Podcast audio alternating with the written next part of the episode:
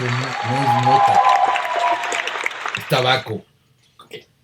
Joder, tabaco. ¿Cómo que es que vas a una punta? No. Ya lo hago borracho, no lo voy a hacer pacheco, cabrón. Señores, bienvenidos a un apunte chamánico. Calgantús en la producción El Rojo, que ya no les digo que se dedica porque últimamente está muy. Ya, ya, ya, ya.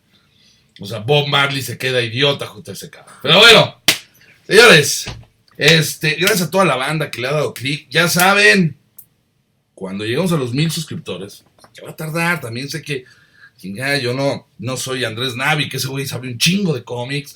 Bueno, mucho, mucho de cómics y pues, es que al que buscan de referencia, pero bueno, voy a, a, contestar todas las preguntas que quieran y vamos a regalar y vamos a rifar, vamos a regalar un print de Neil Adams firmado y un print de Raya Wood firmado que son exclusivos de la Conque. Así que señores, denle suscribir, díganle a sus cuantos, fíjate, este güey dice pendejadas chidas ya, luego te vas a ver a otros güeyes que dicen cosas de cómics bien interesantísimas. Sí, mira, sí. Pero bueno, hoy vamos a hablar de un tema nos han pedido mucho este tema y yo creo que es importante porque de alguna manera fue una de las cosas que satanizó a la historieta. Estas revistas hicieron que mucha gente satanizara la historieta.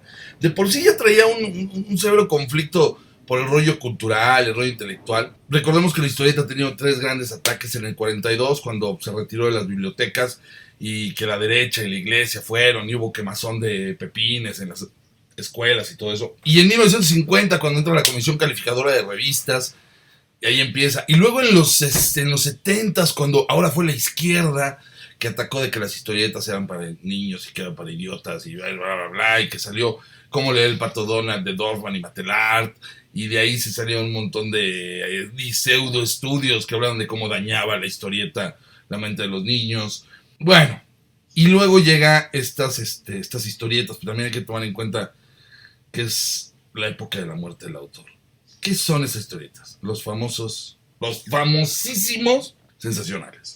Sí, ¿qué son los sensacionales? Estas revistitas de tamaño bolsillo, así, que abarcaban, y que era un título genérico, que abarcaba diferentes temas. Estaba el sensacional de barrio, sensacional de traileros, sensacional de policía, sensacional de lucha, sensacional de amor. Había sensacional de todo y los publicaba Egea. Pero no nada más Egea publicaba este tipo de cosas. ¿Cómo empieza esta tendencia en México? Ya hemos hablado varias veces de que el melodrama, de que la aventura, de que el humor era lo que se leía. Sin embargo, otra, otra de las cosas, eh, y también hemos hablado de que las historietas se leían en eh, la clase popular, una clase este, que, que, andaba en el camión, en el metro, como entretenimiento compraba historietas para ir leyendo en el camino. Ese es su gran entretenimiento. Ahora en la actualidad la gente anda con sus celulares jugando Candy Crush y todo eso. Pero en un, hubo un momento en que el, el, entretenimiento que había era el periódico, lo que leían en el transporte del periódico eran las revistas de chismes o eran historietas. Eh, las revistas del corazón que les decían en ese entonces. La primera vez, antes eran unas historietas grandes, tamaño carta, como lágrimas y gritos. Todas las historietas eran grandes, un, cómic tipo tabloide. Pero una vez, y esto me lo platica Sixto Valencia, él llevó a Vid la idea de hacer historietas de bolsillos para que la gente las pudiera guardar porque luego las doblaba, las hacía rollito y se las, sin albur, sin albur, para que no haya problema, se las ponía en el bolsillo de atrás. Entonces, este, pues tenía que ver la manera para que las historietas no se maltrataran, porque luego ya después de dos o tres leídas, ya esa historieta parecía otra cosa. Entonces, parecía charamusca, como diría mi abuelita, charamusca. La, las historietas que empezaron fueron unos minis, fueron unas revistas de este tamañito, que empieza con mini historias que publica Edar, editorial Argumentos. Se le atribuye a José Suárez, el que era editor en aquel entonces y era escritor, el haber hecho estas historietas. Y esto les permitía darle trabajo a muchos dibujantes que no tenían un título propio. En ese entonces, Editorial, editorial que después se convierte en Editorial Vid, publicaba eh, Lágrimas y Risas, Bemi Pinguín, este, El Charrito de Oro, y todos tenían sus, sus diferentes este, artistas. Pero, como hemos hablado, también luego de los estudios salían nuevos artistas. Y lo que hizo Edar fue jalarlos y empezar a tener estas historietas genéricas. Entonces así tuvimos mini historias, mini aventuras, mini terror, mini ciencia ficción, que tampoco no era la que más se vendía, pero hubo mini ciencia ficción. Hubo una muy interesante que se llamó Muertes Trágicas. Y voy a decir muy interesante porque eh, yo tuve la oportunidad, tengo algunos de estos ejemplares y tuve oportunidad de leer varias de muertes trágicas y me llamaba mucho la atención que estaban muy bien escritas.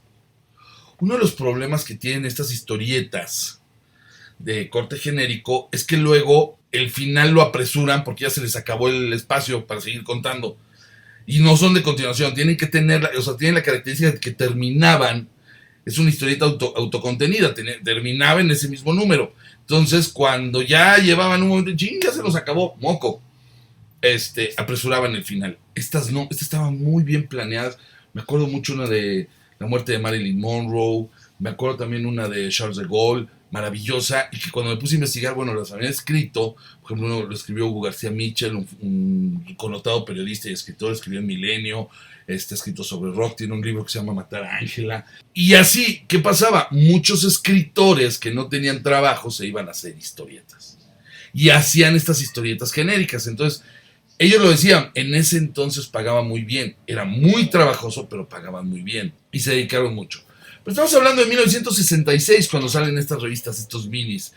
Y de ahí empieza, viene poquito después una crisis de papel a principios de los 70 y hace que la mayoría de, las historietas las empiecen a reducir de tamaño. Novaro por ahí del 73 es cuando hace el tamaño avestruz, colibrí y águila. Edar también baja de tamaño sus historias. Y entonces aprovechan, ahí es cuando empiezan a entrar muchos más títulos genéricos. Una cosa que pasa en los 70 es que las editoriales se dan cuenta que estas historietas genéricas funcionan muy bien. Ya lo habían visto con las fotonovelas. Las fotonovelas siempre fueron un trancazo en México. Se desarrolló muchísimo esa industria. Y eran historias románticas. De hecho, llegó un momento en que los grandes actores, Rogelio Guerra, Verónica Castro, Claudia Islas, Valentín Trujillo, eh, futbolistas como Rafael Puente, hacían fotonovelas, era como un gran negocio. Ahí se empiezan a dar cuenta los editores que el no tener autores para la historieta les conviene. Esto se junta a que de repente autores como Abel Quesada se habían ido y ya no había quien continuara la mula maicera. Cuando se muere Bismarck Mier, ya no había quien iniciar los pochos. Y el más notorio, cuando, en, cuando fallece Germán Butz en 73, nadie pudo seguir los super sabios. Por ahí lo intentaron los Vigil con la ayuda de, un señor que ahorita vive en Durango, que por cierto, tengo, que entrevistarlo, tengo que hablar con él. Mier, Mier se apellidaba. Pero bueno, estas, estas eh, historietas empiezan a tener mucho pegue en la población, se trataban muchísimos temas en ese entonces, ya en ese tamaño media carta, pues ya salía denuncia, ya salía quién fue, que también lo sacaba Edar, y se empiezan a dar cuenta en el uso del papel. Egea se funda después, en la segunda década, en la segunda mitad de la década de los 70, se funda Egea. Este es un dato interesante. Everardo Flores fue quien apoyó a Yolanda Vargas Dulce y Guillermo de la Parra para formar EDAR. Y en realidad tenía una participación bastante fuerte dentro de EDAR. Era un accionista que recibía utilidades y manejaba la distribución, así que entenderán por qué ahí se hablaba de la mafia de la distribución. Cuando los Flores, los hijos, fundan Egea, le dan una parte de la propiedad de la Parra y a Vargas Dulce. Por eso, en las primeras revistas de Egea, como la vida de Pedro Infante, se ven anuncios de EDAR. Egea empieza a desarrollar estas historias, empieza a pagar muy bien a los artistas, se jala a grandes artistas como Ángel Mora, Sixto Valencia, empezaron a trabajar con ellos. Y poco a poco empiezan a, convertirse en una de las editoriales más importantes. En los ochentas surgen los sensacionales. El sensacional de amor fue uno de los primeros, y si no me equivoco, el sensacional de policía, empezaron el sensacional de lucha. En estos sensacionales, lo que era muy marcado era las primeras historias como que tenían todavía un sentido más, más controlado. Poco a poco empezaron a meter picardía, empezaron a meter albures, empezaron a meter... Porque también es la época donde se empiezan a poner de moda las ficheras. Las películas de ficheras, las películas de albures con Rafael Inclán, Alfonso Sayas. Entonces, el cine y el cómic siempre han ido un poquito de la mano. En esa época, empiezan a salir estas historietas de este tamaño cuadradito y se empiezan a volver el esquema a seguir de todo. Ya había menos historietas de autor, había menos historietas con títulos claros y había más estos sensacionales genéricos. Y así se mantuvieron todos los ochentas, fueron el reinado de la sensacional. Este producto lo empiezan a satanizar los artistas porque obviamente no había regalías. Las regalías que pagaba Egea, que sí pagó regalías. Ojo, Egea pagó regalías ya no eran las mismas que al principio cuando eran los 80 y es lo que empieza a satanizar mucho a la historieta. Cuando llegan los 90 hay una división en Egea entre los nietos de Everardo Flores. Recordemos, Everardo es el fundador de la Unión de Boceadores que con Vid este, hacen este, los apoya para que funden Edar. Después vienen los hijos, fundan Egea y de Egea hay una división. Egea sacó cosas como Parchís, digo, para que más o menos lo tengan claro. Uno de los editores era Jaime Flores, que con su hermano Germán se salen y funda cada uno su editorial. Jaime eh, funda Editorial Tucán y Germán funda Editorial Mango. Y era en estas editoriales es donde empiezan a, llevar todos los sensacionales. También otros de los Flores fundan Editorial Mina, que se van más a revistas de los esotéricos, así. Está don Arnulfo Flores, que funda la conocidísima Arjoma, que es tenía video, que ya había sacado Videorisa, que ya había sacado, era primo de los Flores, y había sacado Videorisa, había sacado algunas revistas de mucho corte. Don Arnulfo, una gran persona que durante los noventas fue un gran impulsor de la historieta y que fue el que abrió, por ejemplo, cosas como Conexión Manga, le dio oportunidad a muchísima de la gente que estaba haciendo en ese entonces, hasta que, bueno, lamentablemente fallece en un asalto por... Era bravo el señor, era bravo también yo tuve la oportunidad de conocerlo y era un gran, gran tipo. Pero Don Arnulfo fue, un editorial joven. Entonces, la historieta estaba dominada por los Flores, o sea, porque seguían teniendo el, despacho de Berardo, pero aparte Pablo tenía este, varias, eh, varios expendios. Bueno, los Flores dominaron el mercado en todo eso. Pero en los noventas ya no es tanto los sensacionales como empiezan los títulos como Chambeadoras, Bellas de Noche, La Ley del Revólver, que eso los manejaban Tucán Mango. Y de todas maneras sigue siendo como el gran boom. ¿Cuál es el problema de estas historietas? Que la temática se acaba agotando, que la temática acaba siendo repetitiva. Hubo grandes cosas, por ejemplo, ahorita es muy difícil conseguir sensacional de luchas. Porque ahí entraron todos los luchadores, tenían permisos, las, las portadas de Gallura eran impresionantes, había muy buenos dibujantes haciendo esos trabajos. Poco a poco se fueron demeritando, se fueron vendiendo menos, entonces se pagaba menos y los grandes dibujantes los dejaron para los nuevos, que luego no tenían la calidad que tenían ellos. Estas historietas fueron realmente satanizadas. Eh, era en los noventas, era escuchar a cualquiera, decía, es que pervierte la mente de los niños. Los niños no leían estas historietas. y seamos honestos, el libro semanal, la novela policial que existen desde 1950 pero en esta época de los, de los 80s y los 90 los sensacionales fueron los que dominaron el mercado. Y es ahí donde digo que los autores, como tenían continuamente trabajo, porque había una gran cantidad de títulos, los autores mexicanos decidieron estar en el confort, no publicaron, viene una nueva generación y la referencia inmediata son los sensacionales y el evitar cualquier tipo de eh, acercamiento a los sensacionales. Eran como, como malditas. Cuando, cuando uno las empieza a leer, encuentra realmente historias muy interesantes. Pero les voy a dar un dato. Vean la Rosa de Guadalupe. Cualquier sensacional era, haz de cuenta, la Rosa de Guadalupe. Y ahorita los. Y nadie le está diciendo nada. Pero sí eran, eran tal cual, eran historias, la mayoría de las veces bastante simples, sencillas. Sin embargo, uno llegaba a encontrar garbanzos de libra de muy buena manufactura o de muy buena calidad, que se llegaban a colar. Había cosas, por ejemplo, como la serpiente desplumada que hacía Sixto con Sotero García Reyes, este mismo Sotero García Reyes, cuando llegaba a escribir chambeadoras, eran títulos realmente divertidos. Hay cosas en el humor muy buenas en, en, en estos trabajos. E historias como, por ejemplo, esta historieta de Delmónicos Erótica, fue una idea de Ramón Valdiosera que le llevó a, a Jaime Flores se empezó a publicar. Y la idea era explorar las diferentes pasiones eróticas del ser humano. Luego lo llevaron hacia otro lado. Pero había muchas de estas historias que realmente empezaban con una muy buena intención. ¿Qué pasa con las... Estas, obviamente el problema que tienen estas revistas es lo que le pasa a todo donde implica, como diría el buen Bartra, el, el maestro Bartra diría, cuando le llegas a la bragueta al mexicano, tarde o temprano va a buscar otra cosa. Y aquí hubo el problema de que al principio mostraban estas mujeres de senos voluptuosos o, o, mucha esta picardía y los albures. Y entonces cuando llegaba toda una oleada de críticas, llegaba la comisión calificadora de revistas, es que tienes que poner un cintillo para mayores de 18 años.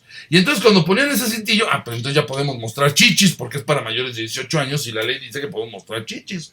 Y entonces mostraban chichis y decían, no, es que ahora ya son pornográficas, no, es que ahora las tienes que embolsar. Ah, bueno, pues si las puedo embolsar, entonces ya puedo mostrar relaciones sexuales. Y, y, entonces ahí empezaron a mostrar relaciones sexuales. Y después ya le fueron incrementando hasta que ahora las que llegan a ver en algunos puestos pues son revistas pornográficas de una bajísima calidad y muy mal dibujadas. Pero en eso acabaron. las revistas de este tipo, realmente las editoriales importantes como Tucán, Mango, Mina, Egea, desaparecen ya después del 2002, cuando Fox decide que le va a quitar la, la, suspensión o la extensión de IVA a todo el producto impreso editorial, en ese momento empezó a valer queso la, la industria editorial mexicana de puestos de periódicos. Después llegó el Internet y todos sabemos en dónde estamos en estos momentos fueron realmente esta, esta, esta basura que nos, que nos vendieron todos y que siguen diciendo? ¿O vamos a entrar ahorita a una época donde se van a empezar a revaluar esas historias como se están revaluando muchas cosas que se hicieron en esa época? Me parece que vamos a tener que aprender a diferenciar de en un solo producto lo bueno y lo malo. Yo creo que si uno leía, por ejemplo, algunas historias de mini aventuras eran muy buenas, o de mini, ciencia ficción, o mini historias o de ciencia ficción o mini historias. El sensacional de luchas tenía bastantes cosas muy interesantes. Denuncia, eran casos reales y, el director o el editor de la revista era un ex general de policía que sacaba de los archivos de la policía los casos. Yo creo que vamos a tener que ir título por título desmenuzando y sacando lo que valía la pena y lo que no. Creo que habrá cosas que valen la pena y creo que habrá cosas que son una basura pero me parece que el catalogar a todos los sensacionales como basura es como decir que toda la televisión mexicana ha sido una porquería y no es cierto. No es cierto. Hay cosas que valen la pena, hay cosas que se rescatan y realmente tendríamos que entrar a saber analizar y distinguir las cosas y no satanizar por satanizar. La, el, emitir juicios de valor a lo tonto, por no decir a lo tonto, es algo que nos ha caracterizado a los mexicanos. Y si queremos recuperar nuestra historia y recuperar nuestra historieta, lo primero que tenemos que entender es que hay que diferenciar y entender las cosas, separar lo bueno, lo malo o lo analizable.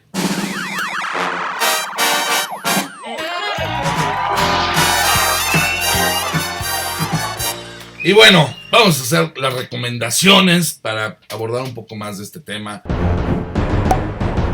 Hay un libro bastante interesante, El mundo imaginario de la historieta mexicana de Genaro Salpa, en la Universidad de Aguascalientes. La verdad es un estudio muy interesante sobre estos sensacionales y lo que y la historieta mexicana. Es difícil de conseguir, pero creo que en internet está por ahí el, el ensayo. Historietas perversas. Esta fue una revista americana de IMP, el número 4 de la revista de IMP, IMP, y está en, este, está en internet, búsquenlo. Hace un desglose, esto es un libro que hace un desglose de los sensacionales, muy interesante, muy bueno y que vale muchísimo la pena. Este no es, es como para que entiendan cómo funcionaba, cómo se hacían las historietas. Es un manual que la verdad es un, es muy interesante, pero ya está un poco antiguo para, lo, para la época moderna o para que para muchos de los que hacen ahora historietas. Se llama La Historietica de Modesto Vázquez. Pero da muy buenos tips y habla de cómo funcionaban las historietas y qué era lo que debía de tener una historieta. ¿Esto qué pasa? Aquí ustedes pueden entender cuál era el oficio del historietista. Tal vez en uno de los temas vamos, a hablar de por qué se perdió el oficio de ser historietista. Esa es una de las grandes caídas de la historieta mexicana. El 4, pues bueno, el cebollazo. ¿Por qué? Porque, porque sí. Y ya, ni modo, ¿qué le vamos a hacer? Sixto Valencia, Una vida entre viñetas. El problema es conseguirlo porque creo que yo tengo dos libros, me quedan nada más dos de esos. Es la biografía de Sixto Valencia desde que empieza hasta que, pues, hasta que fallece, porque ese libro, su última aparición pública fue cuando presentamos ese libro. El buen Sixto es, este libro lo hicimos eh, Melina Gato y yo lo trabajamos y es un recorrido por la vida de Sixto. Lo interesante es todo lo que hizo y obviamente él trabajó en sensacionales y cuenta anécdotas y trabajó con Emil y trabajó con Edar. Y entonces cuenta muchas de las cosas que vivió en, en ese...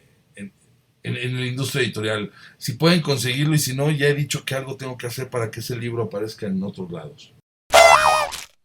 Y ya para terminar, el cómico o la historieta en la enseñanza de Georgina Guerra un poco más este, tirado al rollo pedagógico, este, con análisis que tal vez ahorita nos, en algunos momentos este, no estemos de acuerdo, pero que nos da también eh, una idea de cómo se, se leía en ese entonces. Obviamente les recomiendo que si pueden conseguir cómo leer al Pato Donald lo lean. Yo no les voy a pedir una cosa. Cuando lean ese libro, busquen si en algún momento mencionan a Karl Barks, el creador de esta historia. Porque me parece muy peculiar que nunca lo mencionan. Señores, estos fueron los apuntes chamánicos de esta semana. Nos vemos la próxima. ¿Por qué? Pues porque pues esto está chido y así, está divertido. Y si no les gusta, y suscríbanse, y denle like y pónganle campanita para que les avise. Ya está hablando otra vez este cabrón. Ah, corre que no es cabrón, no digas grosería, rojo. Me va a censurar YouTube, me van a censurar los millennials, me van a alguien me va a censurar. ¿Por qué? Porque estamos en una bonita época donde todo mundo censura. Qué lindo. Hasta luego. Adiós.